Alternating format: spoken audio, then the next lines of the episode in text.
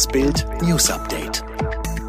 Ministerpräsident Kretschmann, schwerer Autobahncrash. Baden-Württembergs Ministerpräsident Winfried Kretschmann hatte am Montag seine offizielle Sommertour begonnen, war am frühen Abend auf dem Weg von Heilbronn zurück nach Stuttgart. Da passierte das Unglück. Auf der A81 regnete es stark. Der Dienstwagen von Kretschmann geriet ins Schleudern, rutschte in einen Graben. Der Regierungschef blieb unverletzt, aber der Fahrer des Begleitfahrzeugs bremste ab. Dann soll ein Auto von hinten in das Begleitfahrzeug gekracht sein.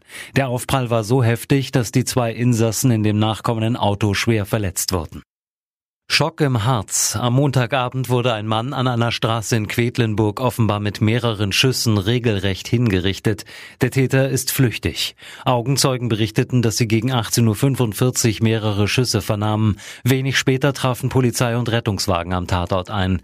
Für das Opfer kam jede Hilfe zu spät. Der Notarzt konnte nur noch den Tod des Mannes feststellen. Der Einsatzleiter der Polizei bestätigte gegenüber Bild, es gab ein Tötungsdelikt, das vermutlich durch Schussabgabe ausgelöst wurde. Ein Tatverdächtiger ist auf einem Fahrrad flüchtig in Richtung Innenstadt. Bushido rechnet vor Gericht mit Arafat ab. 30.000 Euro gingen bar an ihn. Am vierten Tag im Prozess gegen Clanboss Arafat Abu Chaka und seine Brüder Yasser, Nasser und Rommel lässt Bushido die Bombe platzen. Tag der Abrechnung.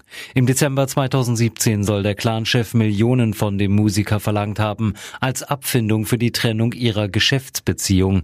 Es geht um versuchte schwere räuberische Erpressung, gefährliche Körperverletzung, Freiheitsberaubung, Beleidigung. Rapper Bushido soll im Büro eingesperrt mit einer Flasche beworfen worden sein. Wird er verknackt, stirbt er im Knast. Neue schwere Vorwürfe gegen Ron Jeremy. Der Pornodarsteller sitzt bereits in Los Angeles in Haft, weil er sich an mehreren Frauen vergangen haben soll. Jetzt kommt heraus, unter den mutmaßlichen Opfern ist auch ein minderjähriges Mädchen. Die Taten erstrecken sich über 16 Jahre, von 2004 bis Januar dieses Jahres. Im Jahr 2004 soll Ron Jeremy ein damals 15 Jahre altes Mädchen auf einer Party sexuell missbraucht haben.